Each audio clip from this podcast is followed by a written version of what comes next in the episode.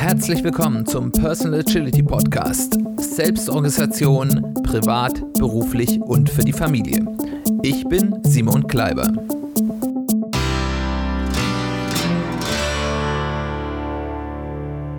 Herzlich willkommen zu einer weiteren Folge des Personal Agility Podcast. Schön, dass du eingeschaltet hast. Schön, dass du wieder dabei bist.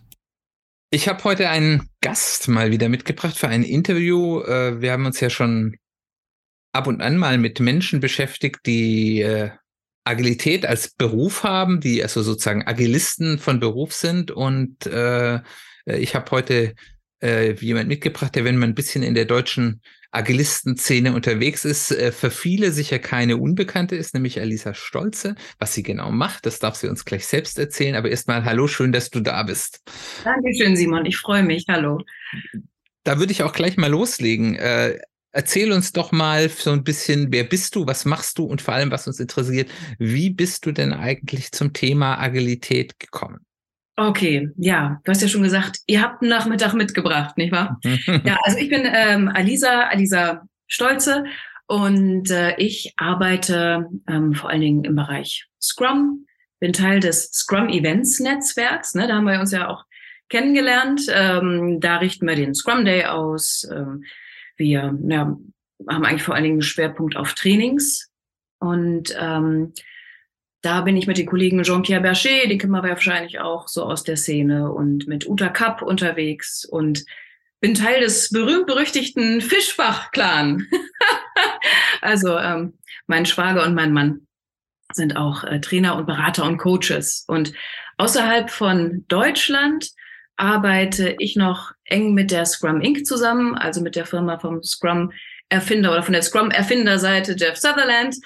Und äh, da sind wir dann ab und an, also sind noch ein paar Mal in Trainings unterwegs. Und wenn eine Beratung ansteht, die dann ein bisschen außerhalb der USA ist, wenn es vielleicht ein internationales Projekt gibt, dann sind wir da auch mit am Start. Und neben all diesen Tätigkeiten, also viel Training, viel Beratung, viel Coaching hier und da und dort, hatte ich zum Beispiel EduScrum mitgefördert in Deutschland und war jetzt über drei Jahre Mitorganisatorin von Women in Agile Europe. Mhm. Das ist auch noch eine sehr schöne, eine sehr schöne Sache. Ja, ja davon das auch schon viel gehört. So. Genau. genau zu, zu EduScrum kommen wir vielleicht gegen Ende nochmal dazu, weil das ja vielleicht, da das ja auch, ich sag mal, um, um Bildung und Dinge, Agilität außerhalb des klassischen Berufslebens geht, vielleicht auch ganz spannend ist.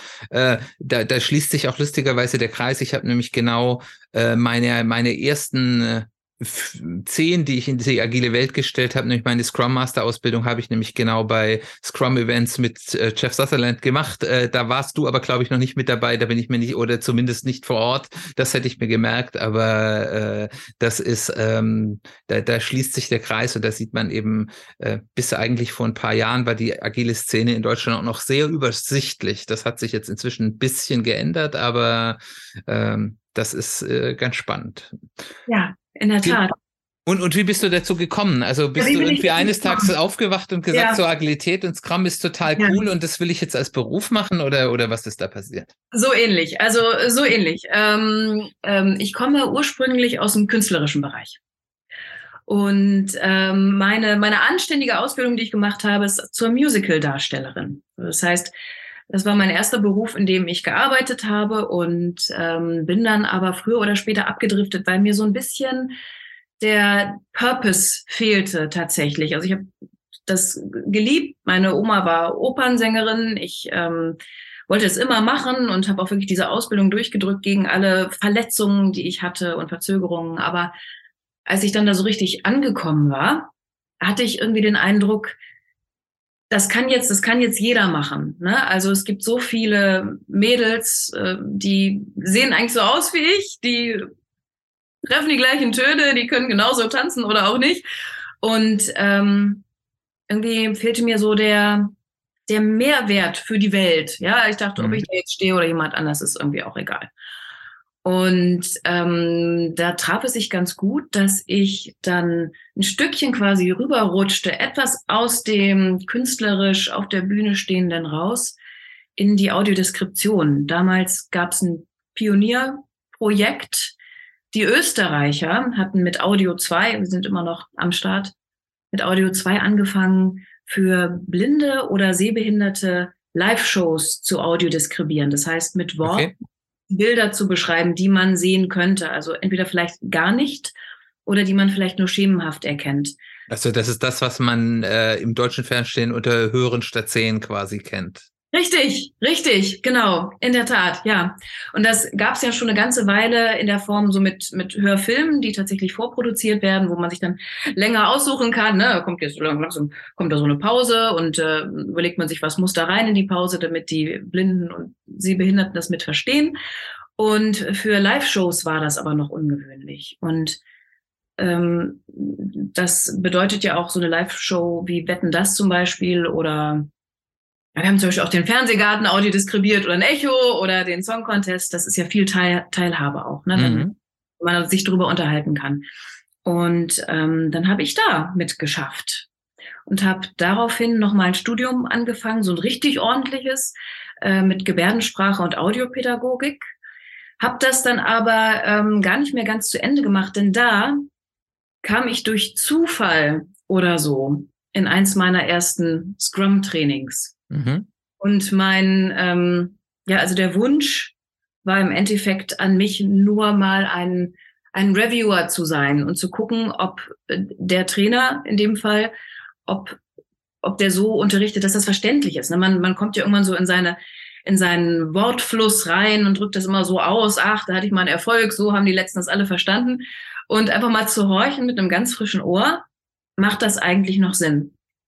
Und das hat mich so das hat mich in zweierlei eigentlich sehr, sehr ähm, fasziniert. Also zum einen kannte ich schon die ganze, die ganze Gruppe um Scrum Events, weil eben mein Mann und mein Schwager für Scrum Events schon tätig waren. Und ich hatte auch schon den Jeff Sutherland kennengelernt und wir hatten so eine locker gute Bekanntschaft. Ich war aber noch nie in so einem Training gewesen.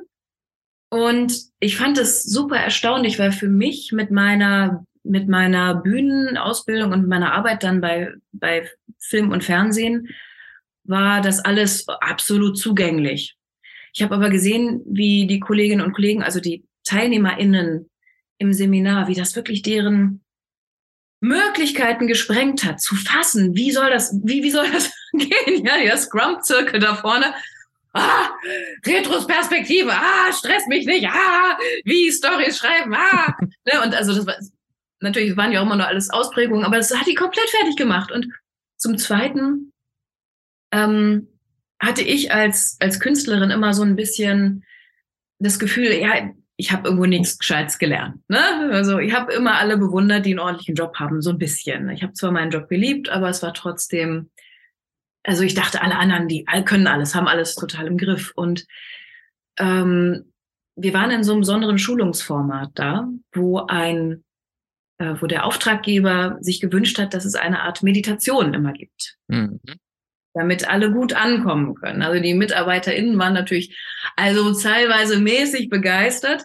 Und äh, das wurde dann sogar schon runtergedampft, eben vom Trainer auf ein, ah, dann stellen wir uns mal hin, aufrecht und fühlen den Boden unter unseren Füßen und gehen mal leicht in die Knie und dann richten wir uns einfach mal auf und schauen, wo ist denn wo, wo, wo ist unsere Aufrichtung? Ne? Wann erreichen wir den Punkt, wo wir mit unserem ganzen Gewicht wirklich auf dem Boden stehen, wo mhm. wir stehen? Also mehr sollte da gar nicht passieren. Das hat die so gestresst. Das hat mich so berührt. Also einerseits konnte ich es nachvollziehen. Ich habe als äh, ehemalige Musical-Darstellerin sehr viele, sehr, also Übungen, die man dann nicht mehr machen möchte, hinter mir. Ja, aber ähm, also das hat mich schon wirklich sehr berührt. Also dass, mhm. dass, dass die Menschen so, also das wirkte so auch verkeilt. Und so, und so, das sah ich auch beim Training, dass es ganz schwer war, da wieder in eine Kreativität zu kommen und in eine Offenheit. Und ja, dann bin ich irgendwann da gelandet, dass ich unterstützt habe, dass Edo Scrum nach Deutschland kommt. Und so nahm das Unheil seinen Lauf. ja, genau. spannend, ja, spannend. Ähm, du, du hast, kamst da ja mit einem ganz anderen Sicht da drauf. Du hast es ja auch gerade beschrieben, wie dann eben die Menschen, die so in den klassischen, ich sag mal, Bürojobs sind, Wissensarbeit, das, wo man meistens äh, agile Methoden einsetzt oder eingesetzt hat. Inzwischen ist das ja durchaus auch ein bisschen weiter gefasst. Ähm, dass da so diese, man, man sehr stark in einem Korsett drin war und das eben schmerzhaft war, sich von dem zu befreien. Mhm. Ähm, das hat hat das für dich auch eine Auswirkung gehabt oder hast du gesagt, nee, das ist, fühlt sich eigentlich ganz normal an oder hat sich das für dich aus einem ganz anderen Bereich kommt dann viel strukturierter angefühlt, dass du gesagt hast, okay, ich komme hier in eine stärkere Strukturierung rein, als ich das eigentlich gewöhnt bin oder, oder wie bist du da angekommen? Also meist aus dem Künstlerischen quasi ins, ja. also im Endeffekt bei mir war es ja dann ins Scrum-Training, ja. ja. Ähm, das war, ich habe ich meine, das, das hören wir dann ja auch viel von unseren TeilnehmerInnen, ne? So, ah, wenn ich mir das so angucke, habe ich schon immer Scrum gemacht, wir haben es nämlich so genannt. Und ist ja auch was Wahres dran. Und genauso ging es mir, dass ich, dass ich einfach wiedererkannt habe, wie wir ähm, im Aufbau eines, eines Stücks, eines Musicals, einer Revue, einer ähm, ja, Begleitung, einer Vertonung, einer Live-Besprechung von, von einer Show, wie wir vorgegangen sind. Mhm. Denn, also natürlich äh, sind da immer vorab sehr viel Gedanken reingeflossen, aber wir mussten immer sehr stark auch wirklich sehr fokussierte, sehr strukturierte Probenprozesse nutzen, um wirklich, also allein über so ein Stück drüber zu iterieren. Denn dass, dass so ein Theaterstück oder gerade ein Musical, wenn du dann noch hast du noch ein paar Tänzer, die kommen von rechts, ja, und ein Licht, das kommt von links dann ist jemand Neues am Ton. Also da haben wir ja allein schon diesen, diesen äh, Mindestsatz an Menschen, die das Ganze komplex machen und, und ja. an, an, an anderen Faktoren so. Ja. Hast du die Perücke auf von jemandem vorher, der oder, naja, meistens die, die hatte einfach einen kleineren Schädel. So, dann haut sie die Perücke vor die Füße, du fällst drüber und landest im Orchestergraben, bestenfalls. Oder ähm, äh, ja, man hat eine, natürlich, man probt, weil man kriegt ein Kostüm angezogen, aber die KostümbildnerInnen wissen natürlich nicht, was machst du damit. Also sie haben eine Vorstellung, musst du tanzen oder nicht. Aber wenn du das nicht komplett ausprobierst, auch mit dem Ensemble, äh, wenn du nicht wirklich die Choreo Choreografie gehst, die Schritte richtig austanzt, wenn du nicht wirklich auch schaust, dass du dazu singst, das funktioniert alles nicht. Also man kann das nicht am, man kann das einfach nicht am Ende zusammensetzen. Ne? Natürlich ja. alle vorbereitet, aber wir wir brauchten wirklich diese, diese Feedback-Schleifen im mhm. Endeffekt. Also um zu sehen, dass wir uns erstmal nicht umbringen auf der ja. Bühne und zum anderen auch um zu gucken, ob das genauso sich darstellt, wie man sich das vorgestellt hat. Ne? Kommt das dann, wirkt das so, wie das wirken soll? Kommt das genauso rüber? Und ähm, ich finde es sehr spannend, rückblickend, dass mein erster Lern Ausbildungsberuf eigentlich diese beiden, diese beiden Spannungsfelder oder diese beiden Gegensätze, Kreativität und sehr viel loszulassen und sehr viel mhm offen zu sein, sehr stark verbindet mit einer sehr, sehr starken Struktur. Also allein wenn man an Ballett denkt, da äh, kann man eigentlich, das ist ein bisschen wie IT. ähm, das ist eine eigene Sprache, ähm, das setzt sich im kleinsten zusammen. Jede, jede kleine Muskelbewegung setzt sich zusammen zu einer zu einer größeren mhm. Bewegung, die werden kombiniert wieder zu Paketen, das ergibt einen Schritt, das setzt sich nachher wieder zusammen zu einer Schrittfolge, da kommt man aus Vierern zu Achtern, kommt man zu 32ern und noch ein 16er kommt oben drauf und irgendwann hast du ein Refrain voll und dann kommt wieder die Strophe. Also man verpackt sich das dann tatsächlich auch genauso. Und wir hatten unheimlich viel Disziplin drin in unserem Job, in unserer Ausbildung und andererseits diese totale Weite. Und das erinnert mich dann auch wieder an, an Scrum im Endeffekt. Ne? Mhm. Der klaren, einen klaren Rahmen zu haben, der einem im Endeffekt sichert, dass man sich da drin bewegen kann. Ja. Jetzt hast du dann angefangen, dich damit auseinanderzusetzen, äh, Erfahrungen gesammelt. Ähm, wann hast du gemerkt, dass diese Auseinandersetzung auch eine Rückkopplung auf dein nicht berufliches Leben hat? Oder hatte dieses überhaupt? Ähm, ja, das hatte also es hatte sofort natürlich den Effekt, dass ich dann endlich wieder mit meinem Mann zusammenarbeiten konnte. und äh, wir als, als Familie viel mehr ähm, zusammen machen konnten, klar. Und das hatte natürlich auch sofort den Effekt, dass die Gespräche allein, ähm, die wurden sehr unscharf zwischen privatem und, und beruflichem. Okay. Also das ist auch, ähm, da macht man sich auf Familienfeiern nicht gerade beliebt. Hm. ähm,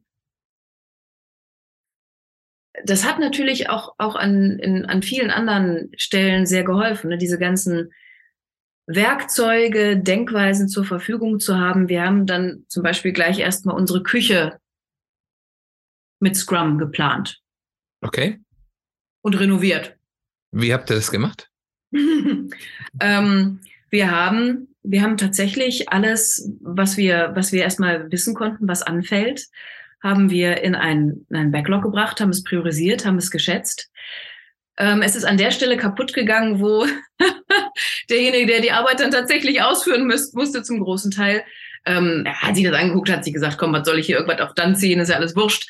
Ähm, aber wir haben uns so erstmal die Struktur bereitgestellt. Ich habe auch irgendwo noch ein Foto davon, standen ganz stolz vor unserem Backlog, haben dann die Sprints geplant, hatten tatsächlich auch einen Burndown und naja, dann kamen tatsächlich auch diese ganzen ähm, Emerging Requirements, ne, wie ein, ein, wie ein leckendes Gasrohr und ein äh, auseinanderfliegendes äh, Wasserrohr.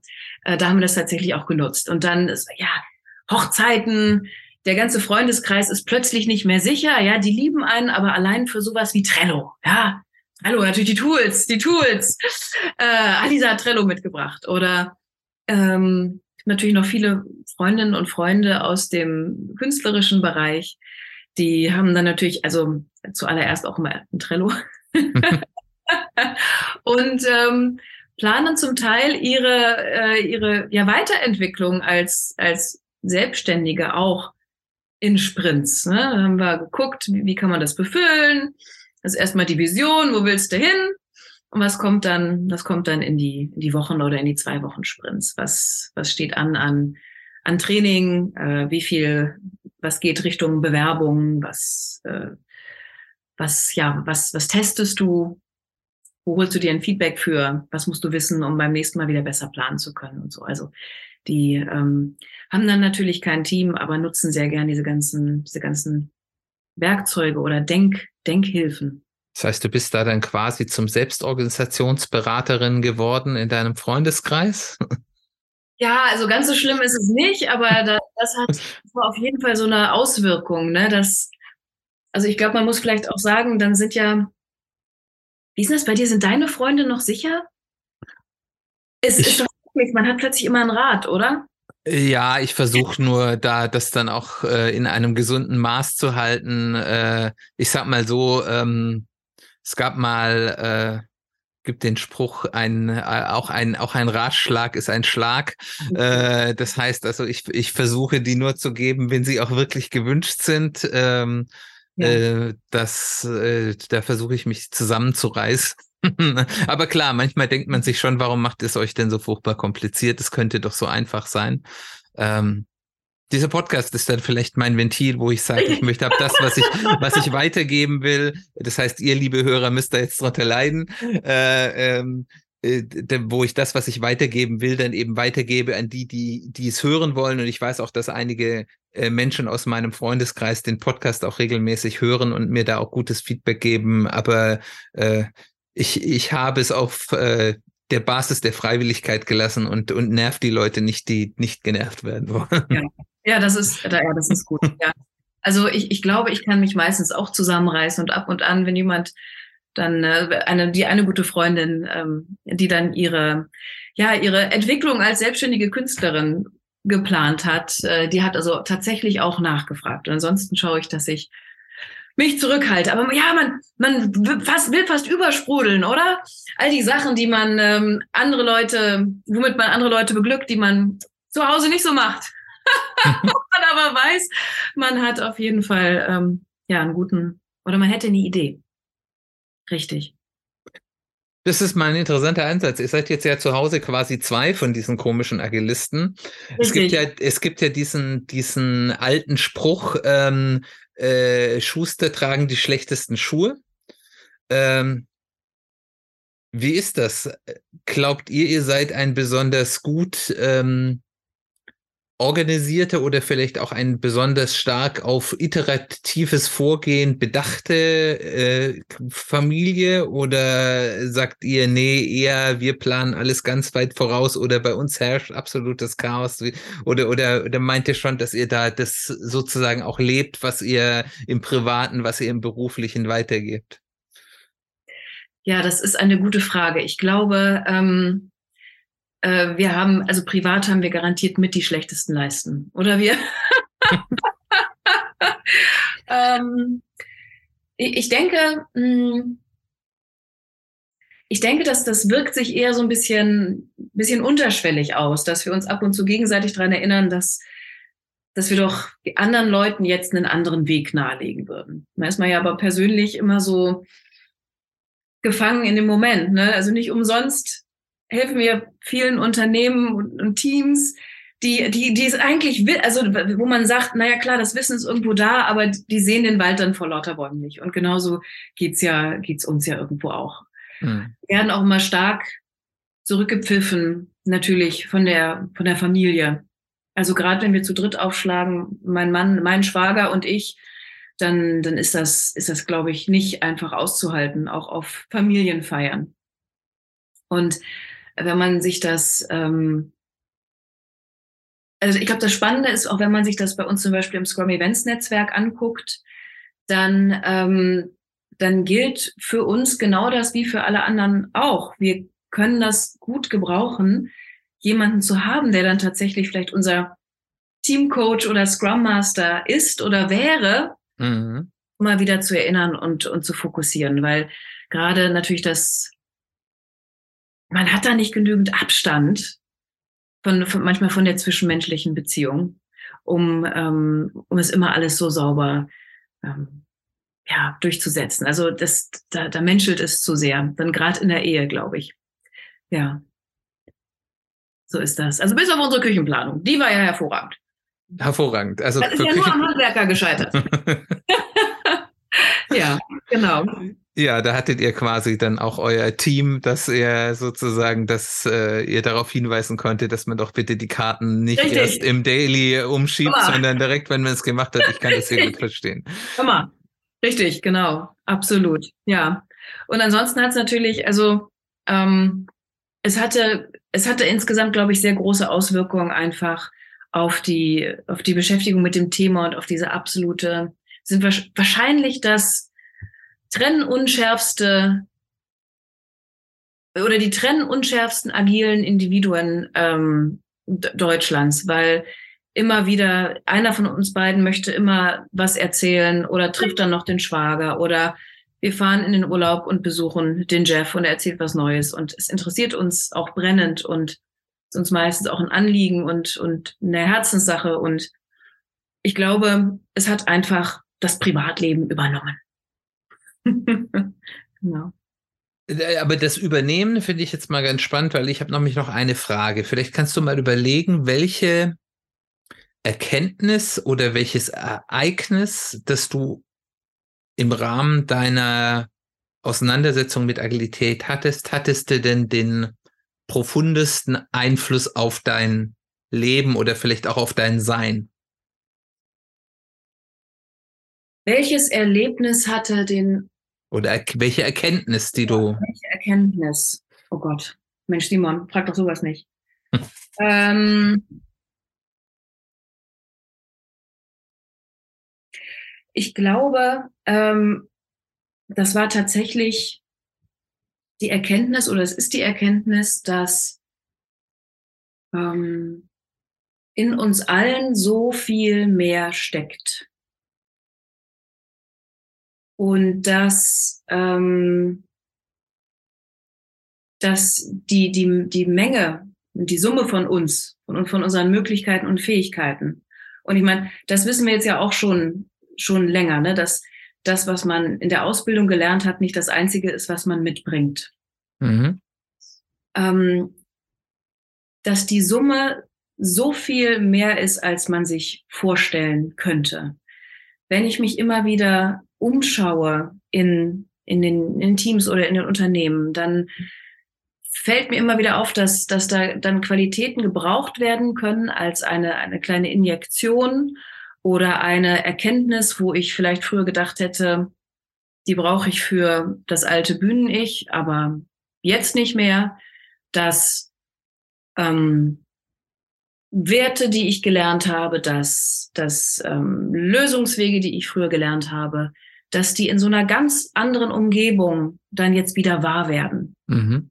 Dass ich ganz oft sehe, dass, ähm, dass vieles, was, was wir gelernt haben, allein im Umgang mit den Menschen, dass, dass das den großen Unterschied macht. Dass wir ähm, dass wir unheimlich viel mitbringen in eine Umgebung, von der wir vorher gar nichts gewusst hatten, ja, vor zehn mhm. Jahren, uns einigermaßen fremd war. Aber dass das Zusammenspiel dieser Umgebungen eigentlich total, dass das total stark ist. Und ich saß neulich in einem Training und ich finde, ähm, ist, äh, wir, wir trainieren auch mit oder wir, wir unterstützen mit bei einer Agile Coach Ausbildung. Und da ist es mir so richtig wie Schuppen von den Augen gefallen. Also, dass wir natürlich immer jetzt von Diversität reden und dass wir tatsächlich auch diese unterschiedlichen Sichtweisen, Fähigkeiten reinbringen wollen, dass wir ja auch ermöglichen wollen, irgendwo ne, auf der, auf der weichen Seite der Dinge, ähm, dass wir die Zusammenarbeit in diesen Teams so ermöglichen wollen. Und das allein, aber diese Trainings an sich schon die pure Völkerverständigung sind wenn wir da, wenn wir da jetzt äh, an unterschiedlichen Organisationen, äh, Organisationskulturen, Menschen, Unternehmen, Backgrounds, ja, mhm. der eine schafft hier, die andere schafft da, wenn wir da zusammenbringen schon allein in diesen Trainings äh, oder in unseren Workshops oder auf unseren Konferenzen, das ist echt, das ist echt unglaublich und das, das beeindruckt mich immer wieder und da bin ich ganz, ganz glücklich, ein Teil von dieser Völkerverständigung zu sein. Cool. Ich glaube, das lasse ich einfach mal so stehen. Ähm, ich würde dann einfach nochmal mit dir gerne über das Thema, was wir ja ganz am Anfang schon angeschnitten haben, sprechen, weil ich glaube, dass das im Kontext äh, von, von dem Thema Agilität im, im privaten Teil des Lebens, auch wenn du ja selber gesagt hast, und mir geht's ja an vielen Stellen auch häufig so, diese Trennung ja häufig auch immer unschärfer wird. Ähm, Du hast EduScrum geholfen, mit nach Deutschland zu bringen. Ähm, das ist etwas zum Thema Agilität in der Schule. So viel will ich schon mal vor, äh, wegschicken. Äh, ich weiß, wir könnten uns da jetzt wahrscheinlich wieder noch problemlos anderthalb Stunden drüber unterhalten. Aber vielleicht machen wir mal eine ganz kurze Zusammenfassung. Was ist, ähm, was ist EduScrum und was hast du gelernt, indem du das äh, äh mit unterstützt hast? Ja. Also das geht vielleicht schon auch durch als ähm, zweiter größter Impact äh, auf mich persönlich, nämlich war ich überhaupt kein Freund der Schule. Gar nicht. mich mit Mühe und Not. Also ich, ich glaube, ich war eigentlich, ich war keine schlechte Schülerin, aber mir hat das nicht so gefallen, ähm, wie unterrichtet wird. So und ich meine, da, da bin ich ja auch nicht ganz alleine und das ist auch nicht, also da, da will ich jetzt auch nicht, will ich auch nicht blamen, aber es war überhaupt nicht mein Ding. War gar nicht mein Ding. Und ähm, ich hatte beobachtet, dass mindestens die Hälfte meines Jahrgangs ähm, entweder auf BWL oder auf Lehramt studiert hat. Ja, mhm. ähm, das Drama meines Seins, glaube ich. Jetzt begegnet mir beides wieder. Ich habe gesagt, nein, ich mache was anderes. Ähm, ich mache ich mach Musical und ja und, und tatsächlich hatte mich ja diese dieses Erlebnis in diesem ersten Training, wo ich eigentlich äh, nur Reviewer sein sollte, es hatte mich so bewegt, dass ich dachte, mein Gott, ich sehe wirklich, dass, ähm, dass das eine Möglichkeit wäre und dass es hilft, Scrum als Rahmen die Welt zu verändern. Das sehe ich wirklich so. Ja, damit können wir so viel machen. Mhm. Persönlich, wie in Unternehmen, wenn wir unsere Küche planen, äh, wenn wir, ja, wenn wir es privat anwenden würden. Ähm, aber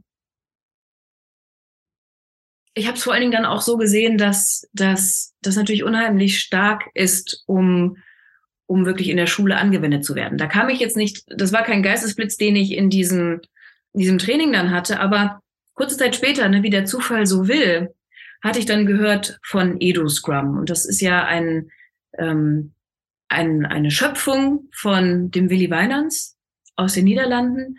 Das ist ein Lehrer. Und äh, der hat im Endeffekt Scrum als Rahmen angewendet mit seinen Klassen, mit seinen Schülerinnen und Schülern.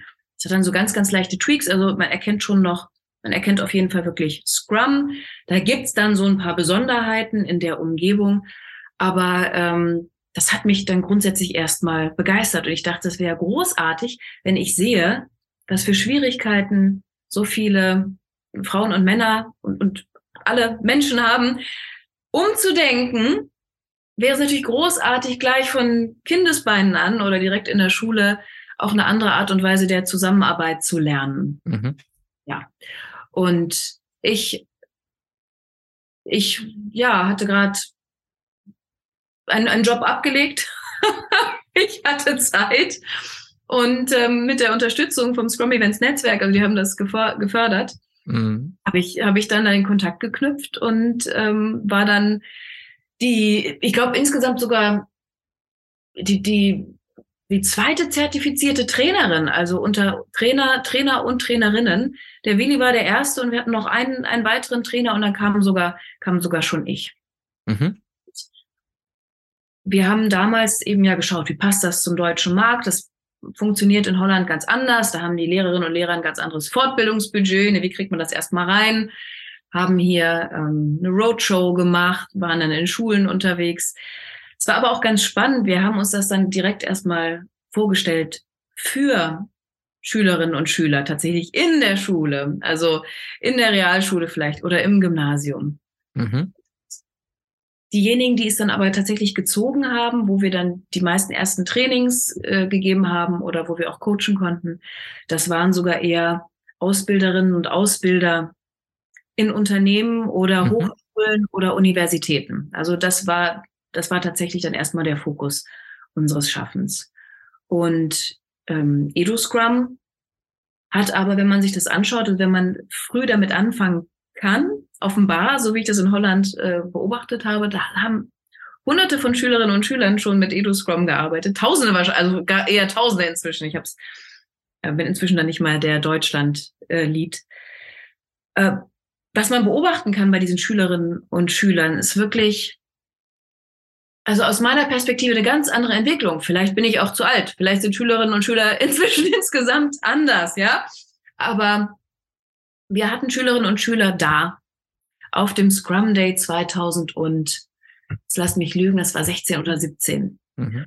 Die standen mit ihren 16 Jahren, standen die auf der Bühne und waren so total selbstwirksam. Das, das hätte ich nie gekonnt damals. Das, das wäre mir niemals in den Sinn gekommen. Und immer wenn ich in Holland dann die Schülerinnen und Schüler mit besucht habe und durch die Klassen geguckt habe, sah man wirklich so eine Entwicklung.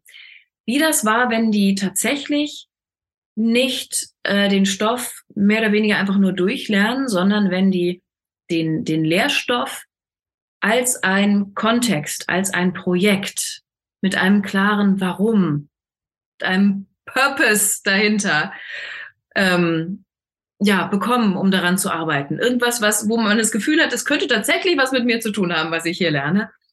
Und ähm, was das ausmacht, wenn Sie ganz genau wissen, was für Kriterien Sie zu erreichen haben, also oder was, was relevant ist, mhm. was man wissen sollte, was auch wichtig dann für eine Prüfung ist.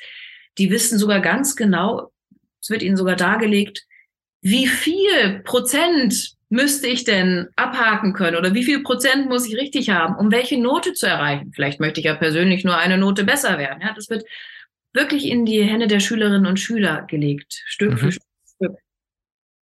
Und was das ausmacht, wenn sie dann im Team immer wieder schauen, natürlich mit der Hilfe auch hm, von der Lehrerin oder vom Lehrer, die das am Anfang ein bisschen mit moderiert, ähm, dann aber auf dem Weg auch mit Coaches wirklich aus, den, aus dem Schülerinnen-Team. Was das ausmacht, wenn sie Stück für Stück sich daran arbeiten, gemeinsam diese Aufgaben zu schaffen, sich unterwegs immer wieder zu einigen, zu schauen, wie finden wir jetzt einen besseren Weg, wie können wir das alle gemeinsam erreichen und ja, was machen wir da? Was machen wir da einfach?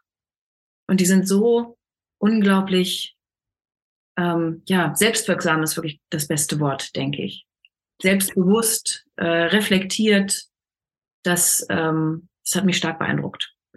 Habt ihr in dem Rahmen euch mal auch mit den Gemeinsamkeiten mit der Montessori-Pädagogik auseinandergesetzt, weil es, ich, damit beschäftige ich mich jetzt als, als Elternteil relativ stark, äh, meine Kinder waren in, in, einem Montes Montessori-Kindergarten und unser Ältester wird jetzt zur fünften Klasse auch wieder in der Montessori-Schule gehen.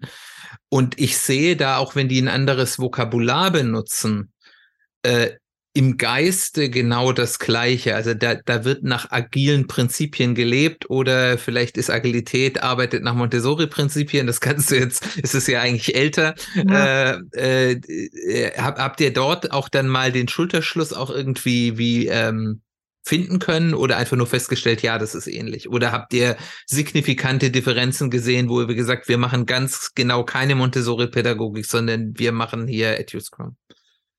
Ähm wir haben, ähm, also ich hatte für mich ein bisschen festgestellt, dass genau, dass sich das wirklich sehr gut, dass es gut zusammenpasst. Und ähm, wir haben da auch mit einigen Lehrerinnen und Lehrern tatsächlich drüber gesprochen, auch von Montessori-Schulen. Und mein Eindruck war tatsächlich der, dass, dass also äh, ich, ich glaube, wie man das vielleicht auch ähm, in manchen Unternehmen sagen würde, ne? Also dass dass eben die Montessori-Schulen für uns irgendwo agil sind. Ne? Oder so eine, das klassische Beispiel äh, aus Reinventing Organizations, die Evangelische Schule Berlin Zentrum. Mhm. Ähm, die können natürlich diese Strukturen von Edu Scrum übernehmen, aber sie fehlen ihnen nicht wirklich. Und ich hatte den Eindruck dann für mich gewonnen, aber ähm, also da kann ich jetzt nicht für das deutsche Edo-Scrum-Team pauschal ja, sprechen. Ja. Ich hatte den Eindruck, dass, dass auch gerade die, naja, der, der Drive, der so mitkommt, ne, auch mit dem, mit der gewissen Popularität von Agilität, dass es irgendwo in aller Munde ist, dass man es gehört hat, dass es jetzt gerade so einen Umf hat, dass das eher Lehrerinnen und Lehrern ermöglicht, eine Struktur einzuziehen, mhm dann sehr viel Freiraum ermöglicht, ne? Wieder die Ballettstange und die Choreografie oder so, das dazwischen, ja, Ballett und der Ausdruck da, dazwischen, zwischen der Struktur. Ähm, dass das im Endeffekt so ein Arbeiten möglich macht, nur so ein Lernen möglich macht, auch in Umgebungen, die das sonst nicht hergeben. Denn das Tolle an EduScrum ist ja, es kann jede Lehrerin und jeder Lehrer mit seiner Gruppe, mit seiner Klasse von Schülerinnen und Schülern machen. Denn die erreichen die Lernziele. Die sind meistens sogar ein bisschen schneller, weil, also das sind dann auch so Effekte, dass einer nicht auf den anderen warten muss. Ne? Einer sagt, hä? Und, und jemand anders war am Handy und, und ähm, da erreicht man ja ganz andere Effekte noch so in diesen kleinen Teams und, und eine ganz andere Motivation dann wieder durch diesen Purpose. Und das ist einfach super geeignet für alle Schulen oder, oder auch, also äh, Schulen, die sagen, wir möchten was anderes probieren mhm. oder ich als einzelne Lehrerin oder einzelner Lehrer möchte was anderes probieren. Ähm, und andererseits natürlich auch für Ausbildung oder für Universitäten, Hochschulen, die sagen, wir sehen das schon kommen, ja, unsere äh, Studenten, die werden agil arbeiten, die werden mit Scrum arbeiten, den, also die haben einen Vorteil, wenn wir das schon, wenn wir schon so lehren oder wenn wir schon so gemeinsam lernen lassen. Ja. Super, danke schön. Beantworten. Absolut, absolut, absolut. Es, gibt, es, gibt, es, es gibt übrigens in, in EduScrum ein ähm, Artefakt, das ich besonders mag, das ich auch schon im Teamcoaching übernommen habe. Ich glaube, ich habe da so vor, vor anderthalb Jahren sogar schon mal eine Podcast-Folge zu gemacht. Das ist nämlich die Definition of Fun. Mhm. Sich mal zu überlegen, was muss eigentlich gegeben sein, dass wir an dem, was wir tun, dort das Lernen und im Team das gemeinsam erarbeiten, dass wir daran richtig Spaß haben. Ja. Und allein diese Frage in einem beruflichen Kontext zu stellen, hat ja schon was Revolutionäres. Hier, das ist so, so das Gegenteil von having fun at work is stealing from the company. Mhm. Äh, und ähm, äh, das, das hat mir total gefallen und das, das äh, habe ich mitgenommen. Ja, das ist richtig, ja. Und es klauen, es, es klauen auch immer mehr Unternehmen oder Teams zurück, ne? Zu sagen, ja, okay, hier Working Agreements, schön, also super, aber Definition of Fun. Das ist die Kirsche auf dem Kuchen. Genau, und, und ich glaube, die haben wir auch erreicht. Ich hatte sehr viel Spaß mit dir. Ähm, ich hoffe, ihr, liebe Hörer, hattet auch Spaß mit uns und es war interessant für euch. Und ich sage herzlichen Dank, Alisa, dass du da warst. Danke dir, Simon. Dann bleibt mir nur noch nochmal Danke zu sagen fürs Zuhören und wenn es dir gefallen hat, wenn das ein interessantes Interview war, empfehle es gerne weiter im ja, Bekanntenkreis, im Familienkreis, bei Kollegen. Das würde mir total helfen, den Podcast noch ein bisschen bekannter zu machen. Und darüber würde ich mich sehr freuen. Nächste Woche werden wir uns mit dem Thema Effectuation unter, äh, auseinandersetzen und was das ist äh, und was das mit dem Umgang mit Ungewissheit zu tun hat, werdet ihr dann in der nächsten Woche erfahren. Ich hoffe, du bist dann wieder dabei. Wir hören uns bald wieder.